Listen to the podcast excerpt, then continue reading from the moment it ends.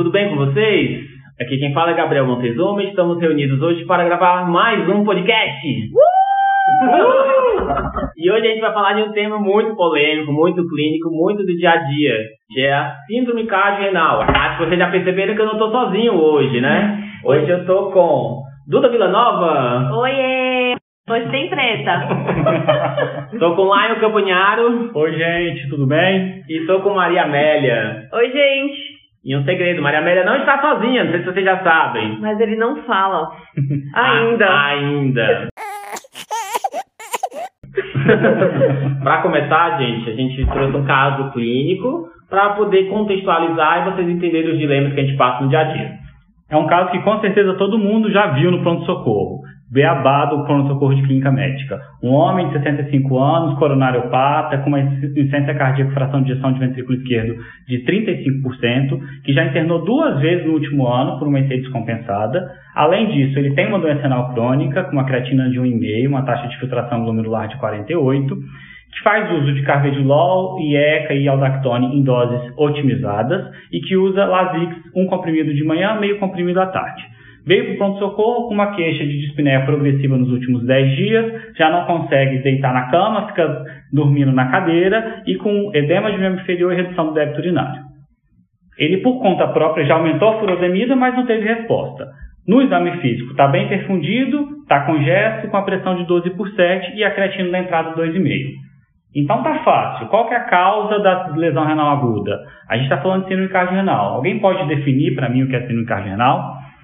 Olha, é um conjunto de desordem que envolve tanto o rim quanto o coração e que a disfunção de um sistema, seja aguda ou crônica, leva à disfunção do outro sistema, seja aguda ou crônica. Existe até uma classificação para tentar ajudar a organizar um pouco mais, o que nem sempre é verdade. Enfim, essa classificação vai dividir a, a síndrome cardiorrenal em cinco subtipos.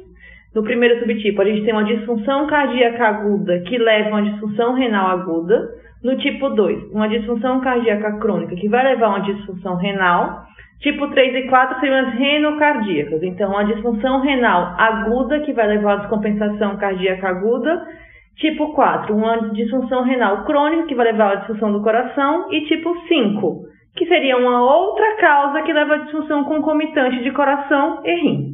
Esse, esse paciente, por exemplo, ele tinha uma creatina já de 1,5 com uma doença cardíaca de base e tem uma descompensação aguda. Ele é um ou dois. É muito difícil, por isso que essa classificação a gente gosta para a prova, mas na vida real ela às vezes atrapalha o meu tratamento, né? Então, quando eu quero dar o diagnóstico para poder guiar o meu tratamento. Então tem outras formas que a gente vai discutir para tentar entender melhor como é que a gente faz para decidir qual é o tratamento. Outra coisa que serve para esse caso é que esse caso lá contou que ele teve já duas descompensações por IC, que já internou outras vezes, que era um paciente que já estava otimizado a medicação, mas parece ser um caso mais grave. Mas esse caso tem muita cara de caso renal, mas na vida real, às vezes o cara chega com a primeira descompensação, nunca tinha descompensado antes. Eu sou obrigado a pesquisar outras causas. Precisa estar diretamente relacionado uma causa com a outra. Ele pode ter uma doença cardíaca e ter tido um outro motivo para ter uma piora da função renal. Por exemplo, uma vasculite. Por exemplo, uma desidratação por diarreia. Então é muito importante na história estar muito claro que foi o coração que piorou o rim ou o rim que piorou o coração rim e coração andando juntos. E outro problema da classificação é que às vezes você começa com uma categorização e você muda de subtipo ao longo da evolução. Então, a, como a gente já conversou, a classificação é muito mais teórica do que prática. Só uma coisa que eu acho interessante para ajudar, eu vi um trabalho falando em BNP. Quando o BNP é normal, é praticamente excluída a ideia de cardio renal tipo 1. Então, se tem uma descompensação ou for rim que piorou o coração, ou tem alguma outra coisa causando a pior da função renal, não obrigatoriamente o coração. Então achei legal. Ah, interessante mesmo esse dado aí para ajudar né, na condução. Voltando para o nosso caso, a gente tem esse paciente com uma insuficiência cardíaca descompensada perfil B, porque ele está bem perfundido e está congesto, e uma lesão renal aguda em cima de doença renal crônica. Por que, que o rim desse paciente piorou no cenário da descompensação da insuficiência cardíaca? Então, acho que a gente vai pensar aí na fisiopatologia da síndrome cardiorrenal. Uma ideia antiga que se tinha é que a gente tinha hipofluxo, ou seja, um paciente que está com baixo débito descompensado, a parte do coração, isso vai levar a um hipofluxo renal, hipoperfusão, e aí eu vou ter muita lesão tubular. No final seria uma necrose tubular aguda. Só que a gente sabe que isso não é o único mecanismo. Muitas vezes até não é o principal mecanismo da síndrome cardiorrenal. A dica para a gente conseguir identificar esse mecanismo é a gente olhar sinais de hipoperfusão sistêmica, porque se existe hipoperfusão renal, provavelmente há outros sinais, como tempo de enchimento capilar, como nível de consciência. Então, essa classificação da IC em quente em, ou em, fria, ela é muito importante também para a gente entender o mecanismo de piora da função renal. Eu acho interessante lembrar que o ventrículo esquerdo sempre foi um vilão, né? Mas a gente agora está dando bastante importância para o ventrículo direito, que vinha sendo excluído excluído do, da jogada. Então, mais do que a hipoperfusão renal, a gente hoje sabe que a congestão renal ou a nefrosarca, como eu gosto de é, falar. Jesus amado. Acabou de inventar, Duda. A nasarca, a nefrosarca. Meu rim tá muito inchado e congestado. Gente, apaga essa parte, pelo amor de Deus. Não apaga, eu vou falar o podcast inteiro. Explica esse nefrosarco aí. A gente vai ter uma dificuldade de drenagem venosa do rim pela congestão sistêmica. Isso vai levar a um aumento da minha resistência vascular intrarrenal, com aumento da liberação de renina, angiotensina, aldosterona, hiperativação simpática e toda a cascata que a gente já conhece e consequente redução da filtração glomerular. Então, esse costuma ser o principal mecanismo da fisiopatologia da doença. Tem até trabalho provando isso, né? Tem trabalho mostrando que a pressão do ato direito foi a medida hemodinâmica mais relacionada com disfunção renal. Tem trabalho falando de PVC também, mas são duas medidas de pressão venosa e não medidas de débito cardíaco. Então, reforçando a fisiopatologia, passa muito pela venocongestão, lembrar que pode haver hipoperfusão, lembrar que tem relação com ativação do sistema neurohormonal, sistema renina-angiotensina-aldosterona, sistema simpático e outros mecanismos, como, por exemplo, aumento de pressão intraabdominal, síndrome compartimental abdominal, que também não devem ser esquecidos.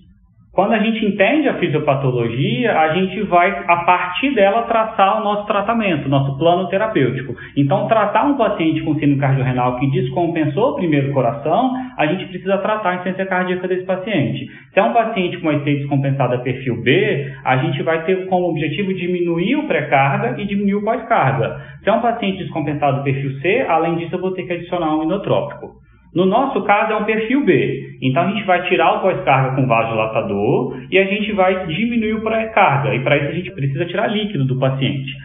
Quando a gente fala tirar líquido, vem na cabeça diurético terapia e ultrafiltração. E aí, galera? O que, que, vocês preferem? Oba, tirar líquida comigo mesmo. mas vamos discutir como, Não né? estamos falando de estética, Duda. Meu Deus! O que vão pensar de mim? Estão acabando comigo nesse podcast. Você que falou. Voltando ao que interessa, né? A gente estava conversando sobre o F versus diurético. Então, no cenário de síndrome cardiorrenal, a gente sabe que não tem evidência de benefício entre um método e outro, desde que a gente retire o líquido adequado. O que, que a gente tem de evidência? Para começar, tem o primeiro estudo de 2007, que foi o Unload Trial. Ele causou um pouquinho de frição, né? Porque ele causou. Ele comparava, ele é, randomizava pacientes que tinham cerca de 1,5 de creatinina de base internados por isso descompensada entre ultrafiltração ou diurético terapia. Ele mostrou que os pacientes que fizeram a ultrafiltração perderam mais peso do que a diurético terapia e que esses pacientes reinternaram menos após 90 dias do início da, do tratamento, sugerindo um possível benefício da ultrafiltração. E esse frisson, graças a Deus, durou pouco tempo, porque no ano seguinte saiu o CARES HS. A grande diferença entre esses dois estudos é que esse estudo ele objetivava um bom débito urinário. Então, ele otimizou a terapia diurética, com mais frequência ele utilizou diurético em infusão contínua, com mais frequência ele utilizou a associação de diurético, e com isso ele conseguiu retirar líquido e perder peso igualmente quando comparado com a ultrafiltração, e não houve desfecho diferente em relação à eficácia. O mais importante não é como eu tiro, mas quanto eu tiro. Então, é isso que a gente tem que tentar. Então, o que é mais fácil fazer? O F ou diurético? É claro que é mais fácil fazer diurético, né? Porque a UF eu preciso de um catéter, tem risco de infecção, do risco do próprio procedimento. Então eu vou começar tentando o diurético. Eu tenho que saber fazer direito. Tem muita gente que vai ter uma necessidade de uma dose maior de diurético não respondeu bem com uma dose de diurético intermediária ou alta, eu talvez tenha que fazer um diurético em bomba, talvez eu tenha que fazer uma associação de diurético mais diurético em bomba. Eu vou otimizando, eu vou seguindo os steps. que foi o que o Carries fez, ao contrário do download, que deixou uma dose relativamente fixa e por isso eles tiraram menos peso. Então, não respondeu? Eu reavalio e otimizo e vejo se funcionou. Se não, reavalio, otimizo e vejo se funcionou. E aí eu acho que entra outra pergunta. Vale a pena investir em diurético em bomba ou tem benefício em deixar em bolos? E não existe uma regra, os estudos mostraram que foi equivalente, né, que foi o 12, mas na prática, se o paciente está necessitando de uma dose muito alta de diurético, talvez para diminuir a autotoxicidade, a gente prefere fazer diurético né, em bomba de infusão contínua, para minimizar o tamanho do bolo, porque parece que a autotoxicidade tem a ver com a velocidade de infusão da furosemida. Só um detalhe da prática é que sempre que você for fazer bomba, você tem que infundir o bolo antes. Se você está lá, fez seis ampolas, não respondeu, não adianta você deixar 20 miligramas por hora, tipo, seis horas depois da cura, que nem respondeu com uma dose super alta de cara, porque ele também não vai responder com uma dose baixinha contínua. Precisa responder com o bolos para poder manter a bomba. Só reforçando o que o Gabriel falou sobre dose study, é, talvez seja o estudo melhor desenhado para responder essa pergunta. Existem outras meta-análises que também não mostraram diferença de débito urinário quando se utilizava uma dose equivalente de forma intermitente ou de forma contínua, mas esse estudo foi um ensaio clínico randomizado e ele comparou duas intervenções, alta dose versus baixa dose e dose intermitente versus dose contínua. Ele viu que não havia diferença em relação a eficácia e em melhora dos sintomas congestivos com a infusão intermitente versus infusão contínua e que havia uma tendência de melhora dos sintomas quando se utilizava uma alta dose. Então, acho que o ponto crítico aqui é a dose que a gente está oferecendo, não a forma que a gente está oferecendo. E o que eu sempre reforço é que dificilmente a gente atinge aquela dose que a gente dá na infusão contínua de 10, 20, 40 miligramas por hora de forma intermitente. Então, talvez por isso, na prática clínica, a gente tenha a impressão de que a infusão contínua tem o um melhor resultado além do diurético de alça, a gente tem os outros diuréticos, né? Então, como eu já comecei falando um pouco antes, a gente também pode se armar de combinações de diuréticos para tentar otimizar a minha terapia. A gente tem os tiazídicos, né? O mais acessível é hidrocloro, mas clortalidona também é bastante acessível. A gente tem os antagonistas do mineralocorticoide, tem o amilorida, que inibe diretamente o ENaC, e tem a acetazolamida. Como é que vocês fazem para decidir? Vou usar tudo de uma vez? Vou esperar entrar em bomba? Acho que essa pergunta, assim, a gente também não precisa associar tardiamente. A gente está muito habituado a associar quando já tem um efeitos adversos, do tipo, estou usando furosemida e o meu sódio começa a subir.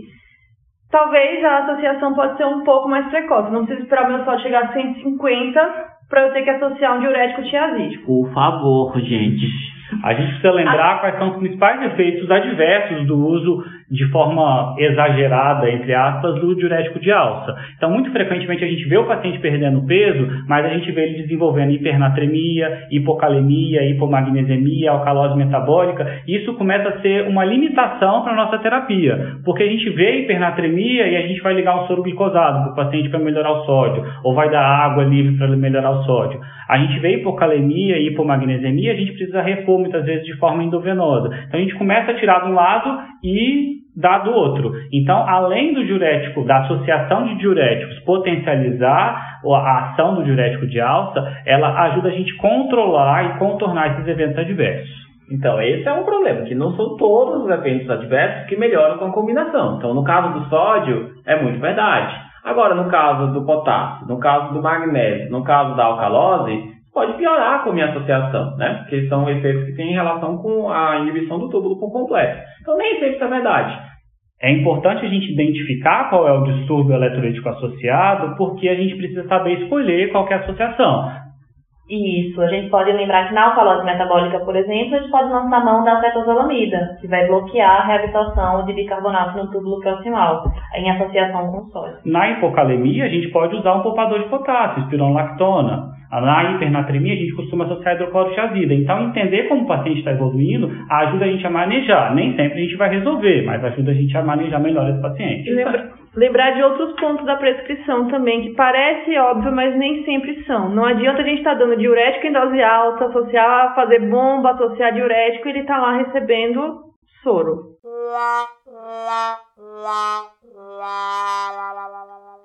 ou tá lá e a gente não restringiu o líquido. Então, prestar atenção nas outras coisas também. E quando você pensa em potência diurética, potência natriurética, quais são os melhores diuréticos? Vou deixar você responder essa. ah, gente, não é à toa que a gente ama a furosemida, né? Tem uma justificativa. E pensando na associação, qual é o melhor, segundo, segundo melhor diurético, pensando em efeito natriurético? Junto com o tiazídico, porque vai bloquear o túbulo distal, aquele que fica mais hipertrofiado. Porque a gente precisa entender, antes de começar a associar os diuréticos, alguns fatores de resistência ao meu diurético principal, que é o de alta. Falando de resistência, então, quando você fala de resistência, a gente tem que pensar nos mecanismos de resistência. Então, um dos principais mecanismos é o paciente que usa diurético de alça cronicamente, ambulatorialmente, eu sei que a, o fato de eu não estar absorvendo muito sódio na alça vai fazer sobrar mais sódio para o tubo distal, que vai hipertrofiar. Então a gente sabe que esse paciente vai ter um tubo distal muito mais rápido o sal. Esse paciente vai responder muito melhor com uma associação de tiazídico. O tiazídico bloqueia o túbulo distal. Existem outros mecanismos de resistência. A insuficiência renal aguda é o principal mecanismo e faz muito sentido. Se o meu rim não está funcionando, o meu diurético não consegue chegar onde ele vai agir, né? Que ele age no lumen. Existem outros mecanismos, como hipoalbuminemia, né, Duda? Isso. É, a gente sabe que a furosemida, os diuréticos de alta, eles são carreados mais de 95% por proteína, albumina. Então, em cenário de hipoalbuminemia, a gente aumenta o volume de distribuição e diminui a eficácia da minha medicação. E ah, o sistema renina-angiotensina hiperativado como no cardiopata, como no hepatopata, que também usa dose alta de diurético, ele vai estar muito mais rápido por sal, principalmente no período que o túbulo não estiver bloqueado, se usar, por exemplo, diurético uma vez só por dia. Então, acho que aí que vale, além da dose, né, que a gente está falando, é a frequência com que a gente faz o diurético.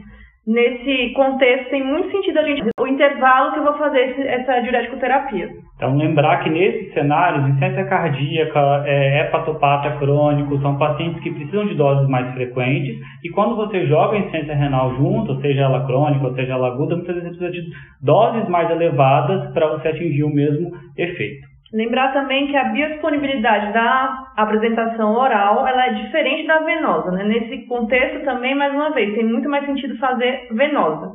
Primeiro que a biodisponibilidade da, da apresentação oral é cerca de 50% da venosa e lembrar que esse paciente tem muito edema. Então a absorção vai estar prejudicada aí também. É legal a gente lembrar dessa biodisponibilidade, que é daí que sai aquela ideia de que um comprimido de furosemida de 40mg equivale a uma ampola de furosemida de 20mg. Tá bom, a gente está falando muito de diurético, mas voltando um pouco para a ultrafiltração. Vocês nunca vão indicar ultrafiltração de cara, porque a gente só fala de diurético, diurético, parece que vocês não são nefrologistas. Quer dizer, você acha que eu sou nefrologista é o cardio. a gente vai sim passar catéter, né? Calma. Gente, ela tá falando dos cardios, mas é brincadeira, tá? A gente ama os cardios. Um ponto importante é que esses estudos que compararam as duas terapias, eles excluíram pacientes com creatina muito elevadas. Um excluiu com creatina acima de 3, o outro com creatina acima de 3,5. Então a gente está falando de uma lesão renal aguda não tão grave, não é aquele paciente está com 6 nem com 5 de creatinina. Esse é o caso óbvio, né? Porque ele vai ter que fazer diálise, eu já aproveito e faço F, né? Eu posso fazer o diurético junto, mas eu faço já o F e a diálise. Mas tem os outros casos que não são tão óbvios.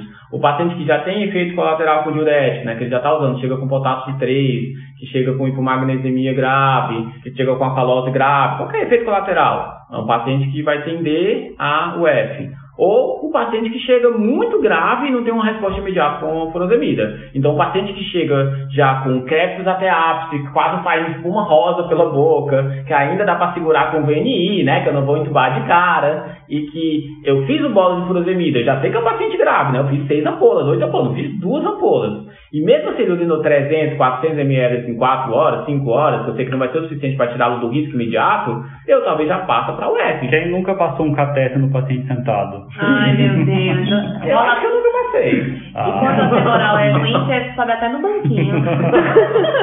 Senhor, depois você conta essas histórias.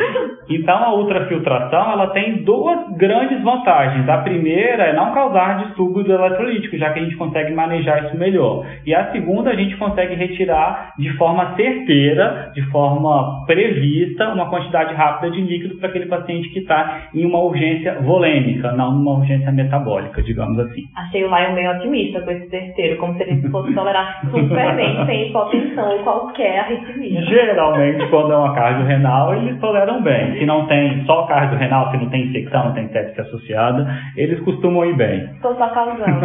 Mas o que eu acho que é importante aí é reavaliação, né? Não adianta a gente deixar uma dose de diurético e achar que vai dar tudo certo. É importante que a gente prescreva o diurético e vá reavaliar. Às vezes ele responde super bem, às vezes não.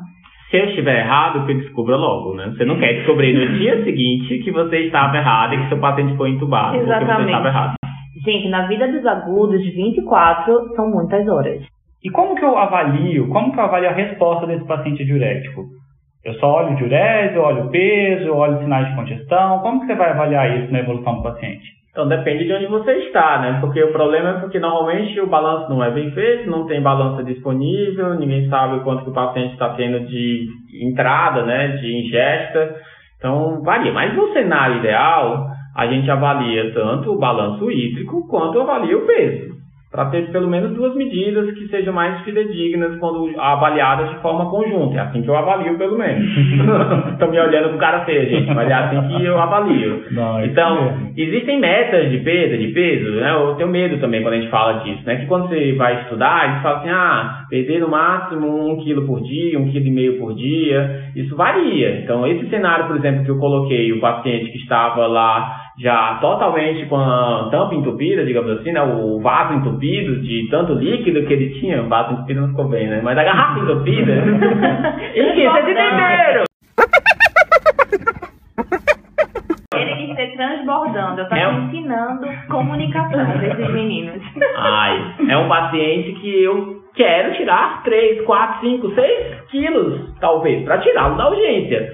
Saiu da urgência, mesmo que o rim sofra um pouco, eu posso botar um pouco o pé no freio e aí eu já não preciso tirar tudo isso. Mas tem que avaliar caso a caso. Tem casos que eu quero realmente que o rim piore de desidratação para poder salvar o coração.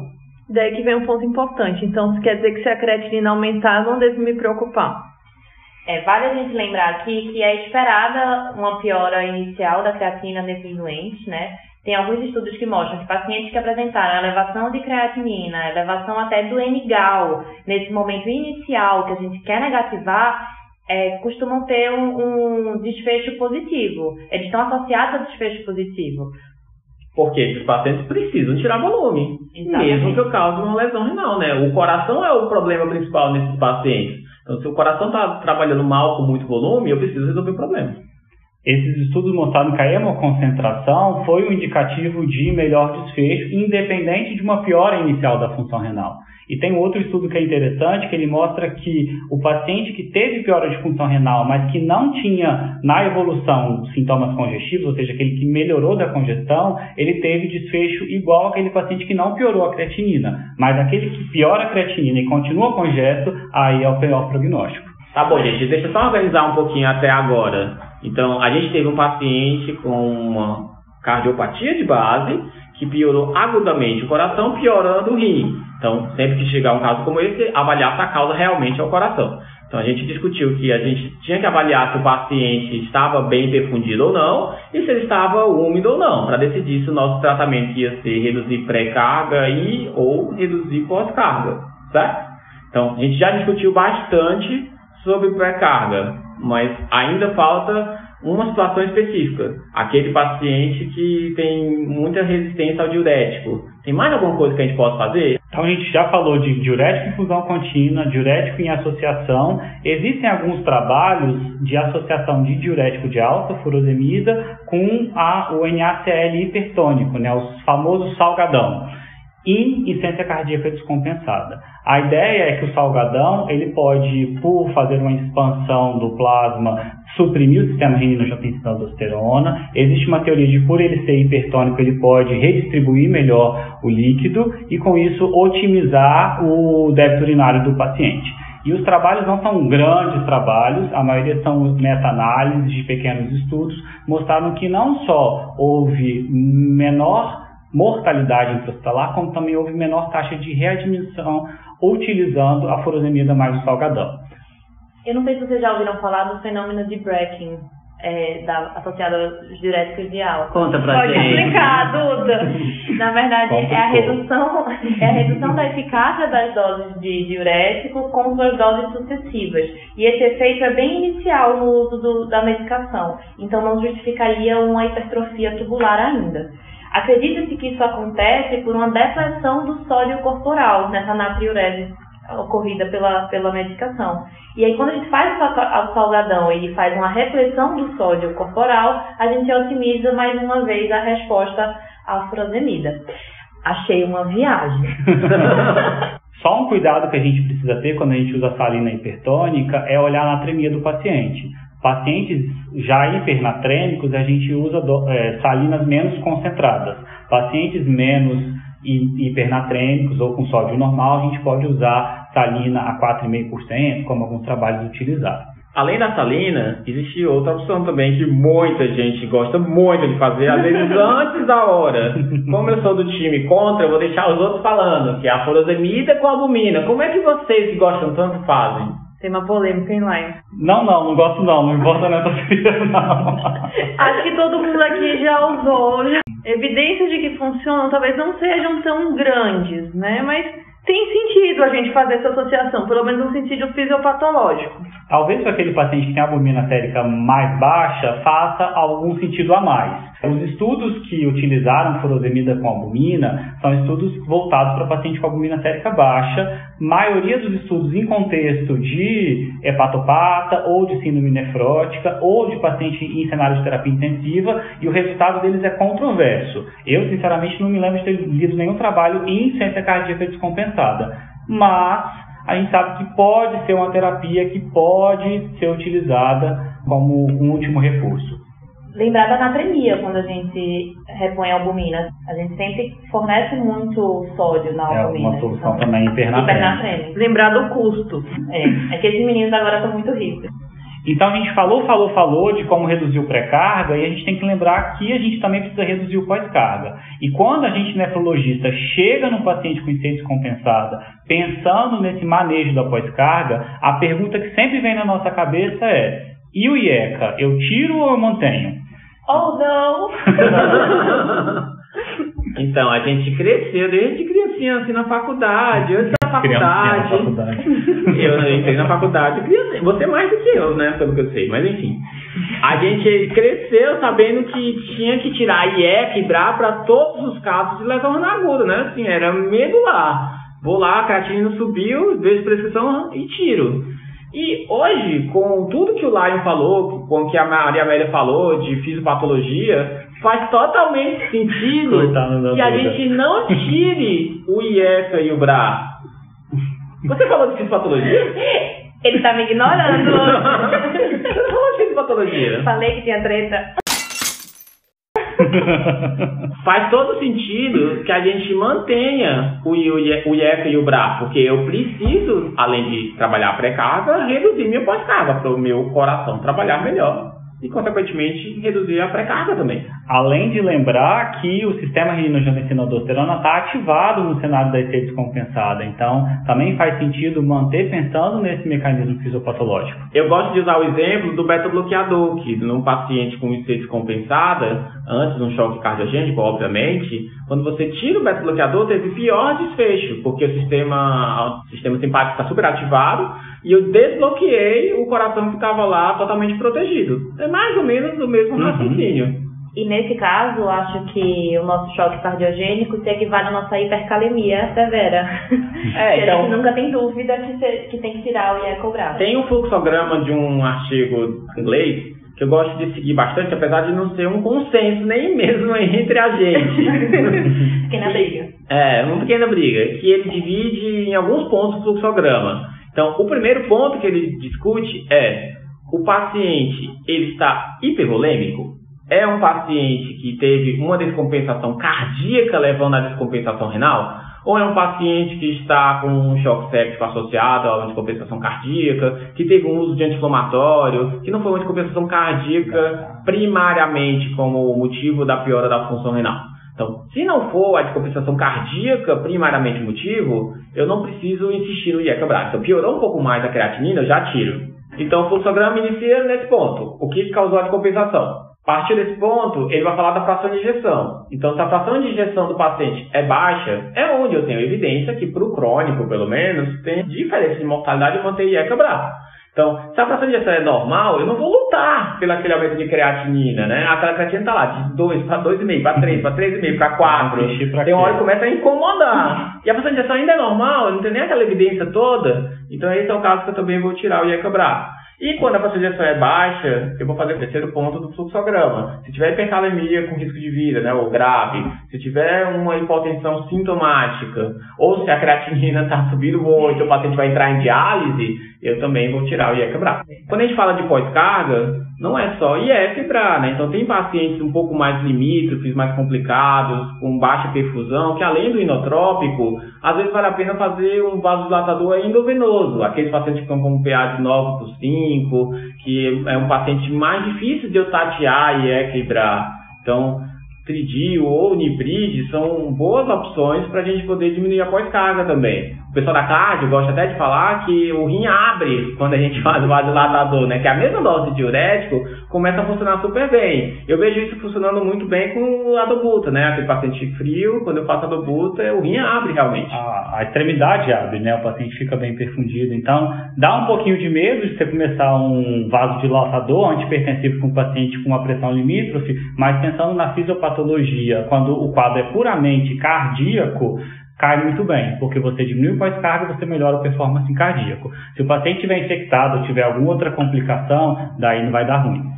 Uma outra coisa importante é que muitas vezes quando você consegue abrir o rim do paciente, isso a gente vê muito na prática, quando o paciente começa a urinar com doses menos elevadas de diurético, o paciente consegue urinar ao mesmo tanto. Então você começa a diminuir o diurético e ele continua urinando muito, muito, muito, muito, porque você abriu o rim do paciente. Você está diminuindo a vena congestão, você está melhorando a perfusão renal, você está melhorando a função renal. Tchau, Nestosarca. Amém. Amém. Então, esse paciente, a gente resolveu o problema dele na pré-carga e na pós-carga.